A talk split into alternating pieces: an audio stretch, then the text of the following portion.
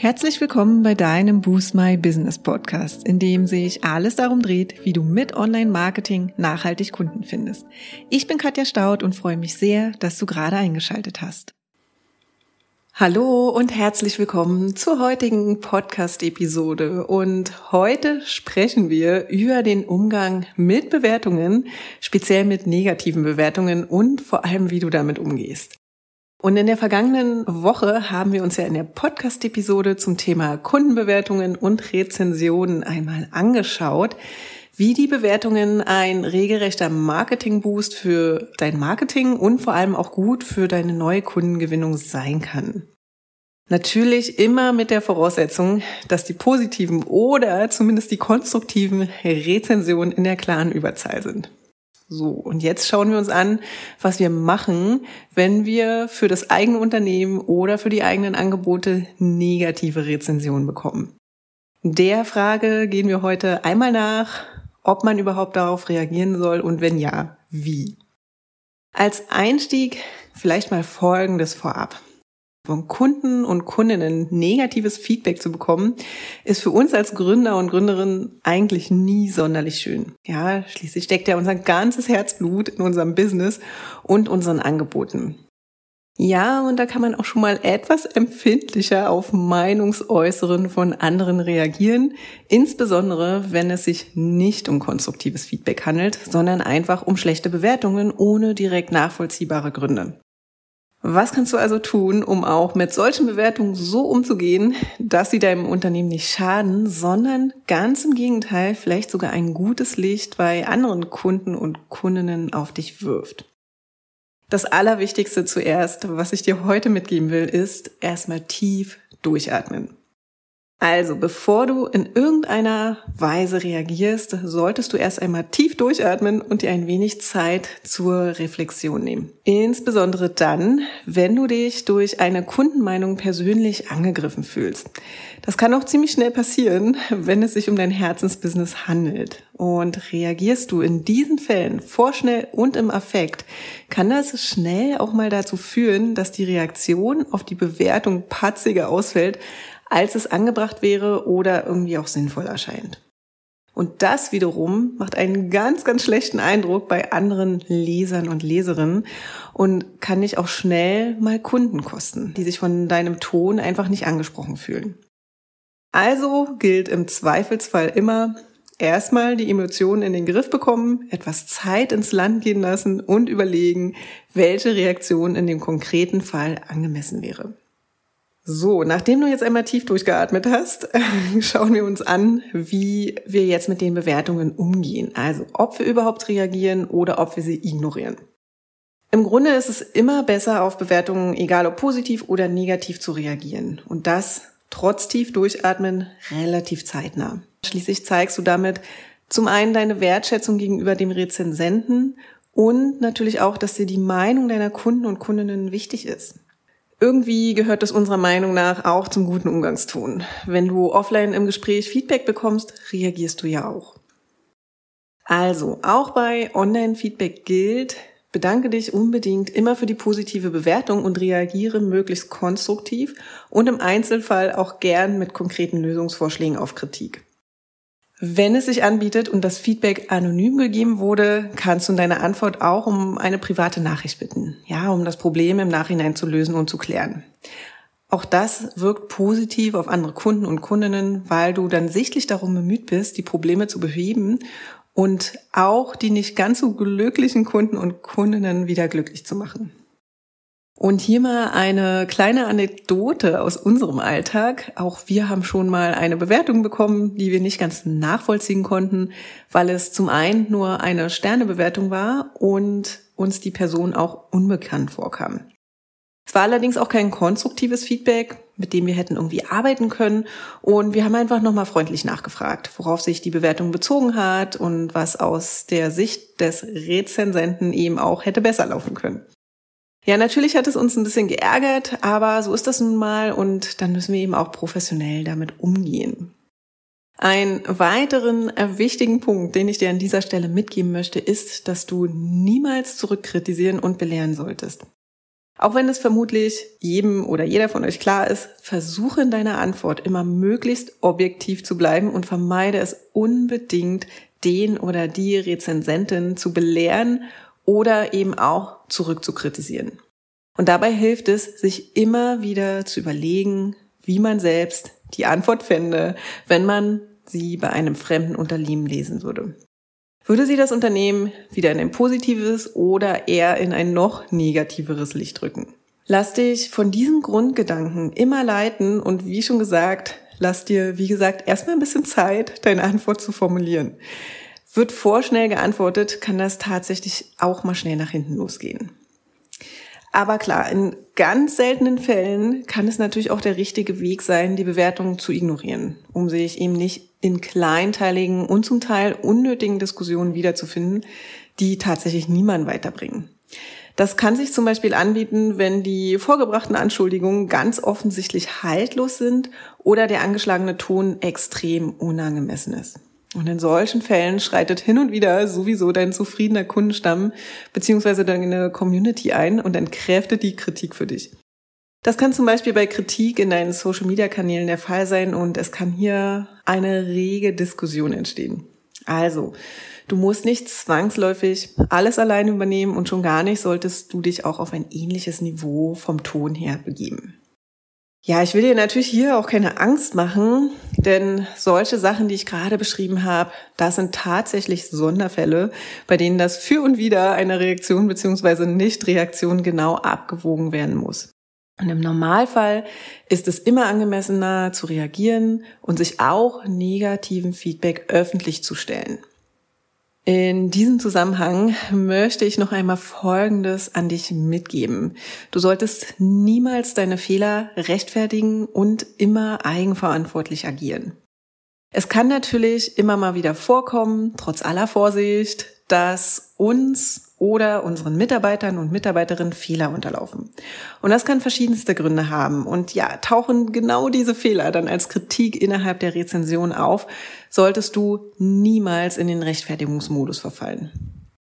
Diese Fehler können natürlich verschiedene Gründe haben, ja? Zu hohes Arbeitsaufkommen, kranke Mitarbeiter oder Mitarbeiterinnen, ein zu volles E-Mail-Postfach oder einfach mit dem falschen Fuß aufgestanden. Alles Dinge, die du bzw. dein Team ganz allein zu verantworten hast und die vor allem auch im Zweifelsfall einfach niemanden außer dich selbst interessieren. Und wenn tatsächlich mal etwas nicht ganz so rund lief, was wie gesagt auch mal vorkommen kann, steh dazu und versuche Maßnahmen zu ergreifen, dass es idealerweise ein Einzelfall bleibt. Und zwar ganz aufrichtig und ohne vage Erklärungsversuche. Denn so zeigst du, dass du einsichtig bist und wirklich daran interessiert bist, dass es nicht nochmal vorkommt. Und verfällst du hingegen in den Rechtfertigungsmodus, kann die Sache eben auch schnell mal eskalieren und endete schon bei dem ein oder anderen Unternehmen in einem ausgewachsenen Shitstorm, den tatsächlich nun wirklich niemand gebrauchen kann. Ja, und probier's doch vielleicht auch einmal mit einem Perspektivwechsel. Negative Bewertungen können auch hilfreich sein. Auch wenn wir natürlich am liebsten jeden negativen Kommentar verschwinden lassen möchten, sollte es nicht dein Ziel sein, alle negativen Rezensionen loszuwerden oder gar den Anspruch zu haben, niemals eine negative Bewertung zu bekommen. Denn auch, wenn es auf den ersten Blick nicht so scheint, auch kritische Bewertungen haben neben dem Positiven eine wertvolle Funktion. Zum einen helfen sie dir mehr von deinen Wunschkunden und Wunschkundinnen anzuziehen, da klarer wird, welche Erwartungen dein Unternehmen erfüllen kann und welche eben auch nicht. Und das ist auch ganz normal. Ja, wir werden es nie jedem Kunden oder potenziellen Kunden recht machen können und das ist auch gut so. Und wenn du an dieser Stelle bei den Bewertungen schon einmal die aussortieren kannst, die eh nicht zu dir und deinen Angeboten passen, umso besser. Und zum anderen sorgen kritische Bewertungen oder negative auch dafür, dass alle Bewertungen glaubwürdiger wirken. So zeigen Studien zum Beispiel, dass negative Bewertungen recht gut toleriert werden, wenn es eine große Anzahl an Bewertungen gibt. 75 Prozent würden zum Beispiel eher ein Produkt kaufen, das vier von fünf Sternen bei 15 abgegebenen Bewertungen hat, anstatt ein Produkt mit fünf von fünf Sternen bei fünf abgegebenen Bewertungen. Dazu gibt es wirklich spannende Studien und tatsächlich kann man das bei sich selbst auch mal testen, wenn man ein Produkt kauft oder ein Angebot in Anspruch nimmt und vorher einfach nochmal die Rezension checkt. Da kannst du mal gucken, was da mit dir resoniert und was eben auch nicht. Und die Quelle der Studie, die ich gerade genannt habe, die stelle ich dir auch nochmal in den Show Notes zur Verfügung. So, das waren jetzt ein paar Optionen, wie du mit Bewertungen umgehen kannst. Und wenn alles nichts hilft, gibt es noch einen allerletzten Ausweg, und zwar gegen negative Bewertungen vorzugehen. Also, du hast ja sicherlich schon gemerkt, wir sind große Verfechter der Meinungsfreiheit und absolut der Ansicht, dass die allermeisten positiven wie auch negativen Bewertungen eine absolute Daseinsberechtigung haben. Allerdings gibt es natürlich auch hier Grenzen und du musst dir nicht komplett alles gefallen lassen. Also sind Bewertungen nachweislich falsch. Zum Beispiel, weil sie unwahre Tatsachenbehauptungen erhalten oder offen beleidigend sind. Besteht natürlich immer die Möglichkeit, dagegen vorzugehen. Und das kannst du auf unterschiedliche Weise tun. Das offensichtlichste und vermutlich immer der erste Schritt ist es, den Anbieter der Bewertungsplattform, das können zum Beispiel Google bei dem Google Unternehmensprofil sein, ShopVote oder ähnliches, aufzufordern, die Bewertung eben zu löschen. Selbstverständlich brauchst du hier immer gute Gründe dafür, die du auch gut recherchieren und angeben musst. Funktioniert dieser Schritt nicht oder sind die Behauptungen so haltlos, dass du rechtlich dagegen vorgehen möchtest, hast du auch natürlich hier immer die Option, eine Anwältin oder einen Anwalt einzuschalten oder eine einstweilige Verfügung vor Gericht zu erwirken. Allerdings sollte das alles natürlich der allerletzte Schritt unter sorgfältiger Abwägung von Kosten, Energie und Ressourcenaufwand und auf der anderen Seite dann auch der Nutzen sein. Ja, wir hoffen natürlich, dass du jetzt einen guten Überblick hast, was du tun kannst, wenn du mal eine nicht ganz so gute Bewertung für dein Unternehmen oder eben für deine Angebote bekommst. Und ja, dass du diese nun vielleicht auch hin und wieder als Chance und nicht nur als Ärgernis betrachten kannst. In diesem Sinne schließe ich die heutige Episode mit einem Zitat von William Somerset Maugham, der einst sagte, die Leute bitten um Kritik, aber sie wollen nur gelobt werden.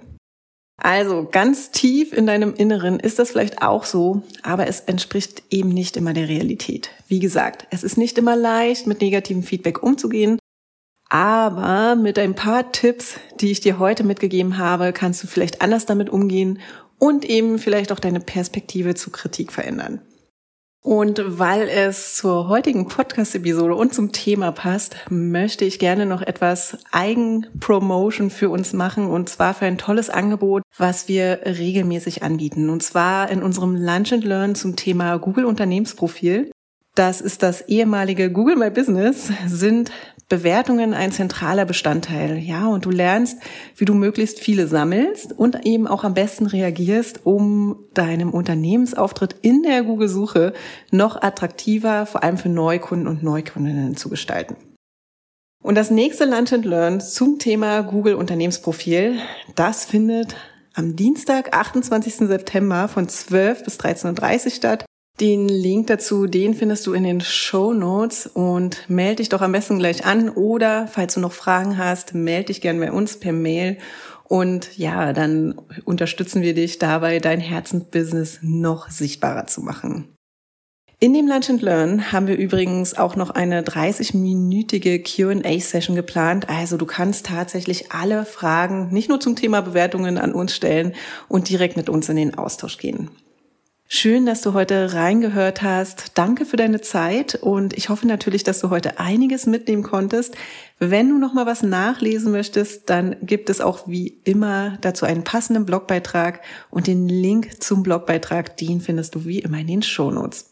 Wir hören uns nächste Woche Dienstag wieder. Bis dahin. Ciao. Ja, und das war's auch schon für heute. Wenn dir die Folge gefallen hat, würden wir uns sehr über deine Bewertung freuen. Hinterlass uns auch gern unter dem Post für die heutige Folge deinen Kommentar auf Facebook oder Instagram. Und wenn du gerade noch am Anfang stehst, nachhaltig mehr Kunden online zu finden, dann haben wir ein Special für dich. In unserem fünftägigen kostenlosen E-Mail-Kurs geben wir euch ein Coaching für dein persönliches Online-Marketing-Konzept. Wenn du also Lust hast, durchzustarten, melde dich gern dafür auf unserer Website an und den Link findet ihr auch nochmal in den Show Notes. Und wenn du denkst, dass wir, also Jennifer und ich, die richtigen Partner sind, die dich bei deinen ersten Schritten im Online-Marketing oder in einem ganz bestimmten Kanal begleiten können, um mehr zahlende Kunden zu akquirieren, laden wir dich gern zu einem kostenlosen 30-minütigen Strategiegespräch ein. Und in diesem sprechen wir über deine aktuelle Herausforderung und überlegen, ob und wie wir dich dabei unterstützen können. Und den Link zur Terminbuchung findest du auch in den Show Notes. Und wenn du jetzt noch mehr wissen möchtest, dann schau auch gern in unserer Facebook-Gruppe Boost My Business Community vorbei und abonniere unseren Newsletter, wenn du exklusive Tipps und erprobte Workflows haben möchtest, wie du deine Kunden online findest. Und jetzt wünschen wir dir viel Erfolg beim Boosten deines Businesses und bis zum nächsten Mal.